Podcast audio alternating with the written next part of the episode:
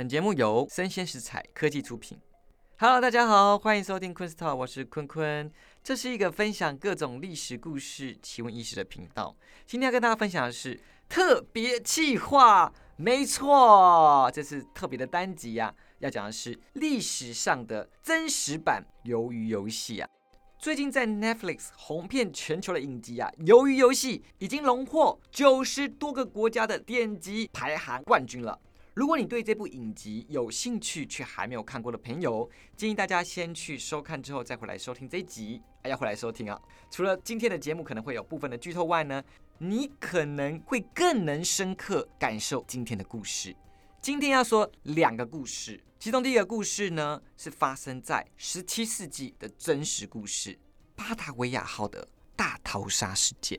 让我们回到一六二八年，这是一个航海的时代，欧洲列强借由海运的发展，获得强大的商业利益以及国家利益。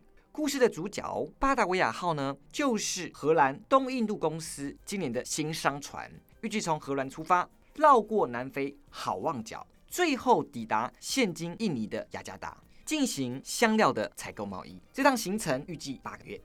船上载满了金银珠宝，价值现金台币十亿元。途中非常危险，人员致死率非常的高，但是它的商业利益可以翻转将近二点五倍，也就是说十亿台币会变成二十五亿台币。所以就算非常危险，还是使得欧洲的国家前仆后继前往东方进行贸易。参与贸易的人呢，除了东印度公司的高级干部、船员之外呢，其他多半是一些社会底层，在原生国家混不下去，只好冒险赚钱。故事当中的大反派 Jeronimus Coronis 杰罗尼姆斯·科内利斯，简称科内，就是一个在荷兰啊事业失败的药剂师。也有个说法是说，他因为宗教的问题啊被迫害，已经破产的他只好踏上商船避难之外，以及求得新的生活。他看上了商船上面的巨大财富，他想要劫船，获取大量的财物，在其他地方展开新的生活。哇哦，真是个励志的梦想。他勾结巴达维亚号的船长 Ariana Jacobus 亚利亚娜杰克布兹，计划劫船。他们原先的计划是等过了中继站南非好望角之后呢，将商船开离原定的航道进行打劫。计划如上进行，但人算不如天算。已经偏离航道的巴达维亚号，还会经过打劫之时，却在澳洲西岸先碰上了海礁海岸的礁石，触礁之后，商船沉入海中。原本将近三百五十人的商队，在船难当中死了约莫四十人，只剩下三百名幸存者，搭乘备用的小船，或是游到附近的海岛灯塔岛 （Beacon Island）。岛屿约莫五点二五公顷，大约七点五个足球场大小。岛上不仅没有淡水资源，食物非常缺乏，这是一座了无生机的岛屿。幸存者仅能依靠从商船遗留下来的淡水资源以及食物，勉强暂时生存。这次的贸易指挥官 Francisco p e s e l e t 弗朗西斯克派尔塞尔特，与其作为代币，他决定求援。他与船长以及约莫五十名的公司高级干部搭乘备用的小船，预计前往原定的目的地雅加达进行求援。风带走了帆船，也带来了死亡的气息。人说祸害一千年，这是真的。科内利斯没有溺死，他也是被遗留在灯塔岛当中的一员。看来金钱对他的诱惑，使他求生意志非常强烈。他一想到东印度公司前来救援外，也会打捞这些遗留于海中的财宝，这样他的新生活梦想不就将成为泡影吗？再加上前往雅加达的成员当中有当初密谋的同伙，害怕事迹败露的科内决定先下手为强，想方设法的打捞这些宝藏，再想尽办法逃离荒岛，开始新生活。匆匆离开灯塔岛的指挥官并没有安排岛上的部署，等于岛上是一个无政府的状态。狡诈的科内便利用他的小聪明，伙同当初想要劫船的同伙们，组成了当地的领导阶层。科内利用武力控制了岛上的武器。食物资源，但在科内的心中却有一根刺隐隐作痛。一样在岛上的一位低阶士兵，Weber Hayes，韦伯海耶斯。韦伯热心聪明，除了帮忙打捞可用的物资之外呢，还帮助其他的幸存者搭起暂时的居所，教大家打猎，深受其他的幸存者的爱戴。科内知道韦伯一定会是阻碍自己计划当中的巨石。他决定除掉他。但他总不可能当着大家的面除掉深受大家爱戴的韦伯，这必定会让他受到大家的质疑。他决定以寻找水源跟食物为由，派遣韦伯前往其他群岛，并期待他会发生不测或是失败，便可以不动声色地除掉他；或是他失败回来，也可以大大的打击大家对他的信心。韦伯离开后，科内为了岛上有限的资源跟水，他决定除掉岛上部分的人口，达到人口限缩。刚开始，科内还有所忌惮，都是偷偷动手。有些人被骗，有些人被秘密处死。但后来他却无所畏惧，光明正大的进行一连串的大逃杀，甚至已经嗜血如魔的他杀人玩乐。岛上的受害者被淹死、勒死、殴打致死、切成碎块。存活下来的七个女人也沦为性奴，供科内以及他的同伙发泄。除此之外呢，科内啊。还派遣部众前往周边的其他小岛，杀害其他的幸存者。他生怕这些幸存者会影响到自己的统治。在科内杀了奴马，享受恐怖统治的同时，远方的天空却传来了白烟。是的，正是当初被派遣出去的韦伯找到水源的告知讯号。被科内视为眼中钉的韦伯，没想到没有死，却还找到了水源。这让沉醉于血意滋味的科内醒了过来。这时候的他早就已经无所畏惧，他要直接除掉韦伯，夺取岛上的资源。远方的韦伯不仅在岛上找到淡水资源，还找到了一些食物、一些野生的小袋鼠。传递讯息的狼烟呐，也吸引了部分逃离灯塔岛的难民。他们告知韦伯岛上的情况，韦伯立马部署手下，准备对抗科内。他们在岛上取了材料，做了简易的武器，同时利用地形搭建了临时的防御碉堡。不久后，双方就迎来了生存战争。在食物跟水分充足的情况下，拥有军事经验的韦伯以及拥有军事经验的韦伯带领下，他们三次击退了来自科内的进攻，几乎是第三次啊，要活捉了科内。科内部队集结了大批的人员跟武器啊，第四次进攻韦伯，在几乎要攻破韦伯的时候，海岸的另一边却有所动静，来了，终于来了！从总公司的救援终于赶上了。双方人马争先恐后的想要抢先抵达救援船，毕竟谁先到，谁极有可能掌握话语权。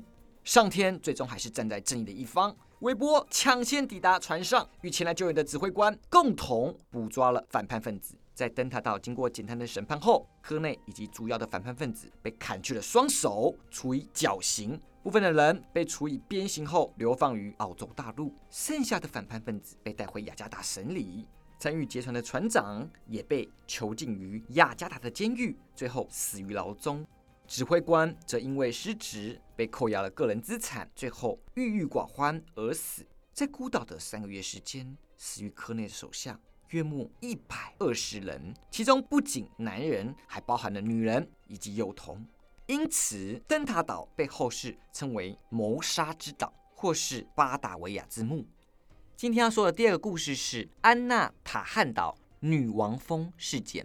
时间回到一九三九年，这个时候世界处于第二次世界大战。日本为了南进，鼓励了国民啊，并有意把国民移动到太平洋的岛屿上面生根、工作以及移民。故事当中的女主角比嘉和子，就是受到当时风气影响。从冲绳移居到太平洋塞班岛的十六岁年轻女子，年轻貌美的和子在岛上的咖啡厅担任服务生的工作，深受当地的男性欢迎。在这个如花的年纪，和子恋爱了。她与同样来自冲绳的青年比嘉正一恋爱后，于十八岁的年纪结婚了。比嘉正一是日本南洋新发公司的员工，负责监督岛上椰子园栽培的劳工们。后来于一九四四年，由于职务的调动，移居北方的安纳塔汉岛。安纳塔汉岛是太平洋马里亚纳群岛北方的岛屿之一，面积约莫三十平方公里，大概是马祖列屿加起来的面积总和。岛上的日本人啊，除了和子之外呢，还有正一以及正一的上司日下部正美，还有大约二十多个当地的原住民。在正一离开安纳塔汉岛同时啊。据说正义是去探访附近的妹妹。美军对于太平洋马里亚纳群岛进行一连串的空袭轰炸。这次的轰炸除了炸毁了交通的船只，也破坏了岛上与外界的通讯系统。安纳塔汉岛成了一座被孤立的岛屿。离开的正义再也没有回来过。在岛上孤立无援的和子与老公的丧尸日下部日久生情，同病相怜后，过着夫妻般的生活。岛上虽然没有科技文明的物资，但是有了之前发展留下来的猪汁、鸡汁、椰子树等其他水果，足够两个人生活于此。同年六月份，经过安纳塔汉岛的日本补给船只遭到美军的攻击，大部分遭击毁，人员都死亡了。一艘船只非常靠近安纳塔汉岛。遇难的船员与船上的军人游到这个荒野的岛屿，有十名军人、二十一名船员，共三十一人，皆为男性，多半为年轻气盛的小伙子，最年轻的也只有十六岁。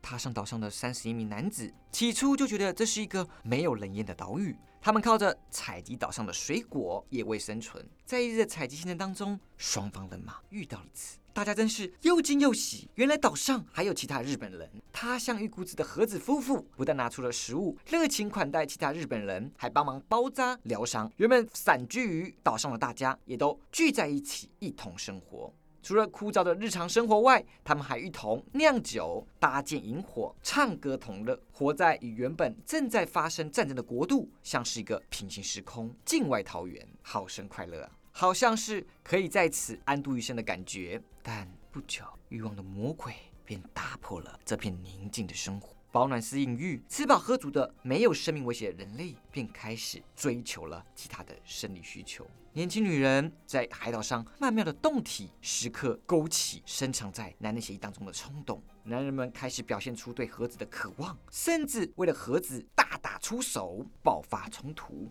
为了避免彼此的冲突，有人建议盒子跟日下部正美应该要当众举办婚礼，提醒了其他的男人，盒子已经有老公了，已经有主了，并在婚后离开群体，过着独立的生活。起初十分见效，岛上的确又恢复了平静的生活。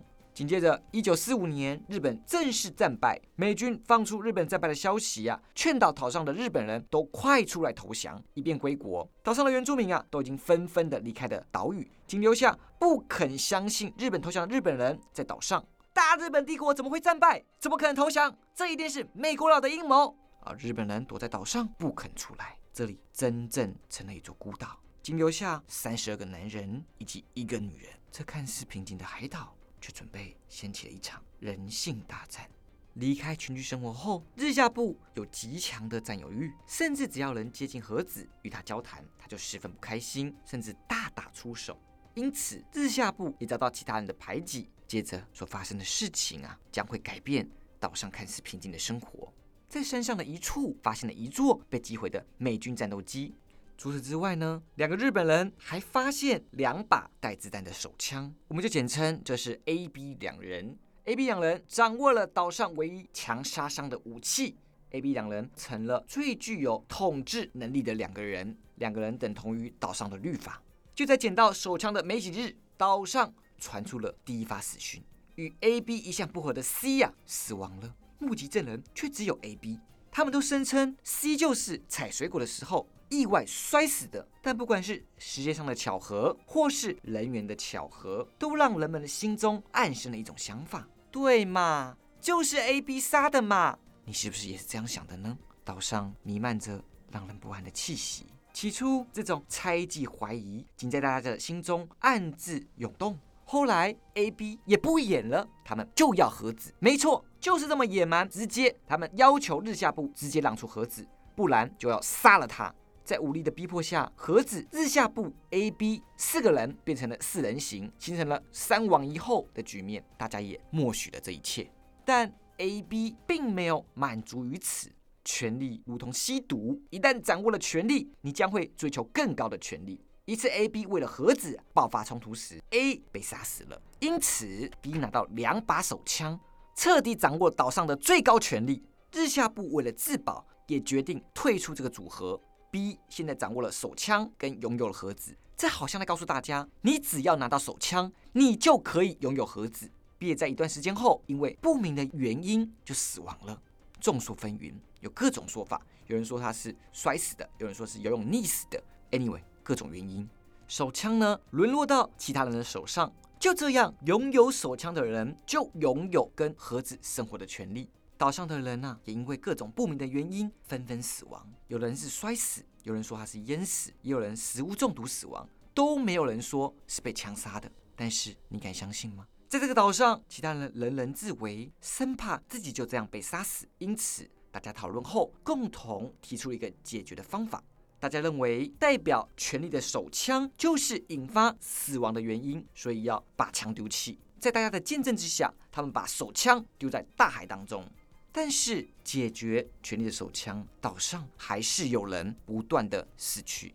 所以，男人们又认为，武力的欲望已经被解决了。为什么没有解决死亡的问题呢？仅剩下的欲望就是性的欲望，所以他们密谋决定杀死盒子，明天就要杀死盒子。不过，在有人走漏风声之后，盒子连夜躲藏到深山当中。正当穷途末路之时啊，他在岛边却发现了美军的舰队。求救成功后的盒子成功的重返日本。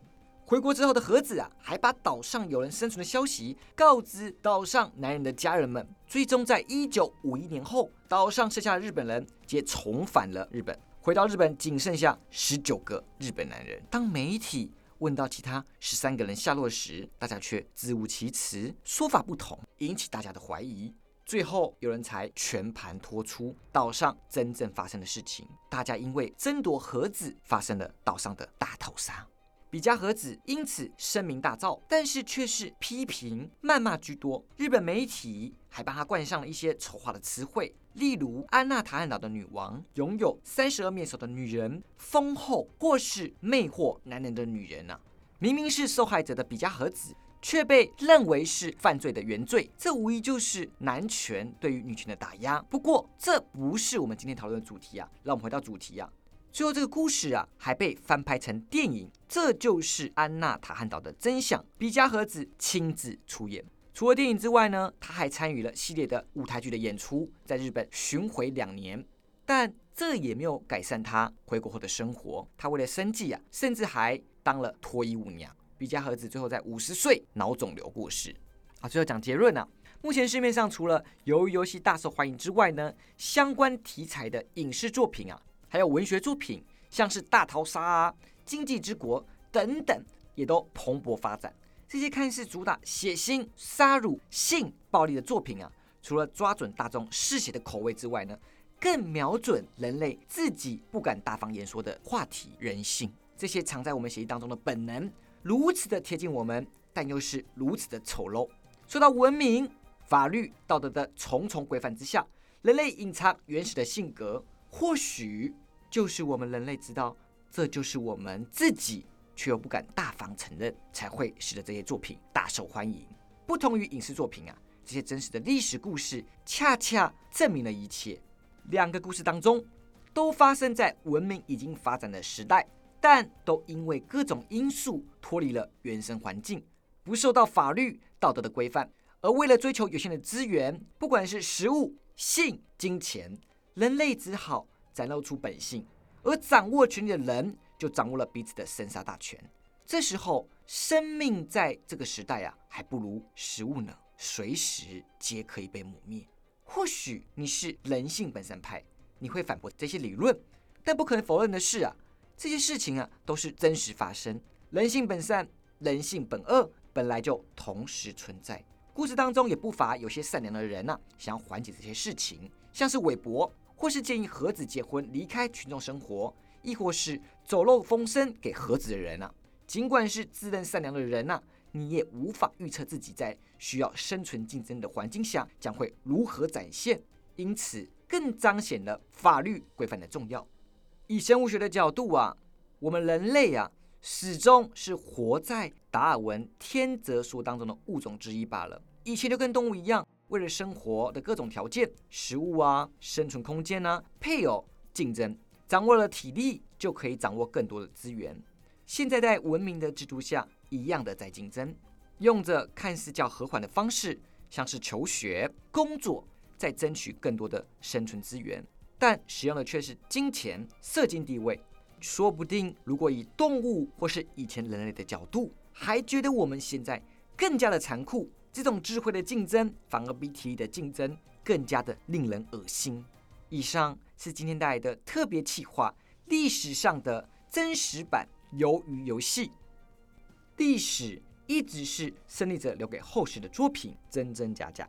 但其中的人物与故事总是耐人寻味，值得探索。喜欢的话呢，请订阅我，并给我五星好评，也欢迎留言讨论哦。我是坤坤，我们下次见，拜拜。